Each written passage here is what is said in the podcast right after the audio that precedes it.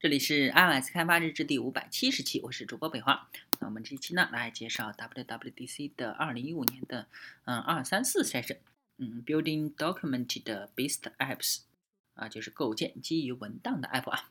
大家下午好，嗯，我是麦克赫兹，是一名来自 iOS Apps 的和框架团的软件工程师。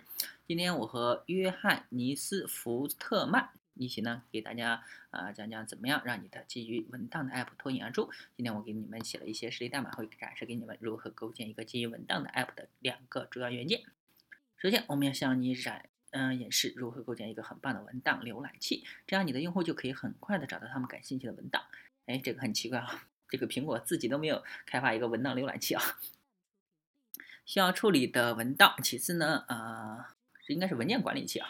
啊，其次我们要向你们演示如何构建一个能够和文档正确进行交互、协调处理并发啊并发阅读程序和写入程序，比如说 iCloud 的驱动守护进程这样一个很棒的文档编辑器。我们稍后呢会深入讲一下 iCloud 的驱动守护进程。我们首先来看看文档浏览器。那么什么是基于文档 App 呢？我们认为一个文档就是一个单一的独立的实体，用户也可以把它们理解为一个单。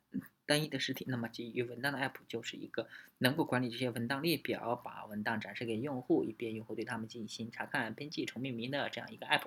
比如说 Keynote 就是可以对 Keynote 文档进列表进行管理，而 Numbers 这些这个应用呢，就可以对管理 Numbers 的电子表格文档列表。就连啊 Garage Band 也可以对 Garage Band 歌曲文档进行管理。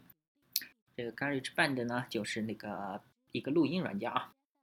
苹果苹果自带的一个，啊，我们可以把这些都作为基于文档的 app。现在我们就来深入讲一讲我们如何构建我们的文档浏览器。一个很棒的文档浏览器有四个主要元件。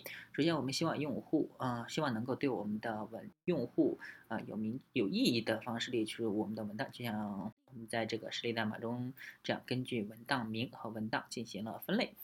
啊，根据文档名啊，对文档进行了分类，我们的用户就可以理解我们的 app 式的流程。其次呢，我们认为你应该使用缩略图这样的文档，可见性可以很棒的。呃，你的用户只需要一瞥就可以快速的找到他们感兴趣的文档，需要处理的文档。第三呢，我们想想要展示的是 app 中所有可用的文档，包括位于其他 app 的容器内的文档，比如说实例中的这个文档，它位于共享的 iCloud Driver。嗯，这个容器上。第四呢，我们认为保存一个最近访问的文档列表是个不错的主意。这样呢，用户就可以快速返回他们当前正在处理的文档。现在呢，我们来看看我们怎样找出我们的文档浏览器上的文档。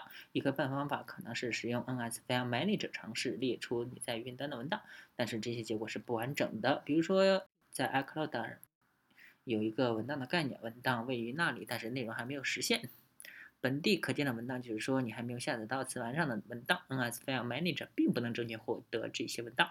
啊，此外呢，如果你试图通过 NS File Manager 来列出你的文档，那么外部文档就不会包括进来，那么你列出的也就不是你的 App 可用的所有的文档。我们来快速看一下，假如说你用的是 NS File Manager API，如果你用的是 NS File Manager，你可能会获得文档一以及这里的文档二，它们都已经下载到了我们的 App 的容器的磁盘硬盘上。但是你遗漏了位于 iCloud 上的文档三这个文档，并且你也遗漏了位于另一个 App 容器上的文档四，而我们的用户已经授予了你你的 App 的访问那个文档的权限。因此呢，当你列出你的文档时，你肯定不会想用 NS File Manager API，你想要用到的肯定是 NS Metadata Query。我们来看看 NS Metadata Query 的工作原理。NS Metadata Query 会获得所有的你的 App 可用的文档，包括位于 iCloud 的文档三，以及位于另一个 App 的容器。啊，但是用户已经授权了我们 App 查看那个文档权限的文档四。重点要注意，这里还有。文档五同样位于另一个 App 的容器，但是用户并未授权我们的 App 查看那个文档的权限，文档并没有包括在 NS Metadata Query 结果中。啊，因为如果我们把那个文档展示给用户，那就构成了隐私泄露。让我们用 NS Metadata Query 找出我们位于云端的文档。那么流程是怎样的呢？首先你要创建 NS Metadata Query，然后呢，嗯，NS Metadata Query 会经过一个初始阶收集阶段，列出所有当前对你的 App 可用的文档初始收集阶段完成后，你会获得一条通知，然后你只需要在你的 App 的 UI 主线程把这些初始文档显示出来就可以了。但是 NS Metadata Query 并不是就此完事了。呃，此外，当云端状态发生变更时，你会收到更新通知。比如说这里啊，iCloud Driver 守护进程向我们的 App 的内容内容器内下载了一个新文档，我们就在我们的 NS Metadata Query 上收到关于这个文档的通知。然后你只需要计算变更的动画，比如说这里我们可能要向我们的 Collection View 插入一个 Collection View Cell。然后呢，只需要把这个更新过的 UI 显示在我们的主线程上。啊，既然我们已经知道了怎样找到我们的文档，我们来再来看看怎样用文档缩略图让我们的 UI 更棒。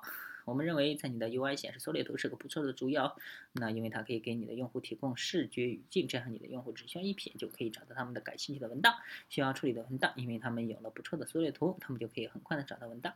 iOS 九上有项新特性，会帮你自自动帮你创建这些某些特定的通用文档类型的缩略图，比如说大的图像文件。举个例子啊。现在我们来看看你加载你的缩略图显示在你的 App 的 UI 工作流程。这里要重点注意的是，加载缩略图涉及向内存中加载数量可能很大的数据，嗯，可能会很慢。因此呢，加载你的缩略图数据时，你肯定不想阻塞你的主线程。首先，让我们来看一下工作实际流程，应该可以啊。这就是我们的实例代码 App 的工作流程。首先，我们在实例代码中，我们有一个 Collection View，Collection View，然后我们加载一个 Collection View Cell。我们要通过一个后台进程。嗯，安排读取缩略图，因为我们尚未缓存完毕缩略图。我们现在呢，现在我们并不会等待完成读取缩略图的，我们要立即返回一个带有站位图像的 Collection View 单元 Cell，这样用户就知道那里有图像。之后某个时间完成读取缩略图后，我们会通知我们的 Collection View 需要更新加载那个单元，啊，然后我们只需要在我们的 UI 的那个。资料上显示我们的缩略图就可以啦。好的，既然我们已经知道了怎样找出文档，怎样用漂亮的缩略图把它们展显示出来，我们再来看看怎样管理最近列表。我们认为你可能想要用最近列表，因为最近访问的文档通常就是用户正在处理的文档，因此存储这些文档的这个一个列表是个不错的主意啊。这样你的用户就可以快速返回文档中。呃，同样的一个笨方法可能是使用 N S U R Ls 来存储一个最近访问的文档最近列表。啊，但是像之前 NS File Manager 已经出现的那样，这样有很多缺陷。我们来快速看一下。假如说我们像最近访问的文档存储一个 NSURL 列表，但是当我们的 App 不运行时，iCloud Device 嗯守护进程移动了文档啊，比如说像这样移动了一个新文件夹。现在 NSURL 就成了一个受损应用，没法解算我们的文档在磁盘上更改后的位置，因此呢，我们不能靠它来存储我们的最近列表。存储最近列表的正确方式是使用安全范围书签。啊，这里如果我们向这个文档存储一个安全范围书签，而 iCloud Driver 守护进程会再次把这个文档移动到了一个文件夹，那么书签就会自动更新。就算啊，解文档在磁盘上有新位置，因此呢，当我们管理我们的最近列表时，我们应该使用安全范围时间。嗯，我想快速做个演示，来看看我们如何关联我们最近列表，如何加载缩略图。好的，然后我们在这里启动我们的实例代码，我们上一下我们的 App 加载缩略图。但是举例说，如果我使用新的多任务处理功能，打开 iCloud Driver App，我们就可以看到这些文档缩略图已经在那里了。我们只需要加载它们，显示到我们的 App 的 UI 上即可。我们来看看他们在代码中是怎么样的。好，那首先呢，我们来讲讲如何在代码中管理我们最近的列表。这里有件重要的事情，当我们在这里保存了对象，嗯，是我们使用了标记带有选项数据的方法来进行标记。这里重要的是要传递适合标记文档的选项。这里我们就可以稍后进行解算。我们的 App 启动后，我们使用书签，呃，调用了有啊，经由解算标记数据 NSURL。构造方方法，这是我们之前保存的。然后呢，我们得到一个 URL，就是我们在文档，我们就是我们的文档在磁盘上的更新后的位置。啊，这里重要的是有了这个返回的 URL，我们需要调用开始访问资源的安全范围，阻止这个文档是另一个 App 的容容器内的文档。啊，否则我们就无法读取这个文档，因为这个文档的读属性只读属性。这样，那因为这就让我们的沙盒访问了这个文档，但是对于缩略图来说，我们已经为你在实例代码中写好了这个很棒的缩略图缓存类啊，可以为我们的 App 缓存我们的缩略图，这会让我们如释重负。比如说调度在后台进程中加载缩略图等等啊，然后通知我们 Collection View 需要重新加载单元。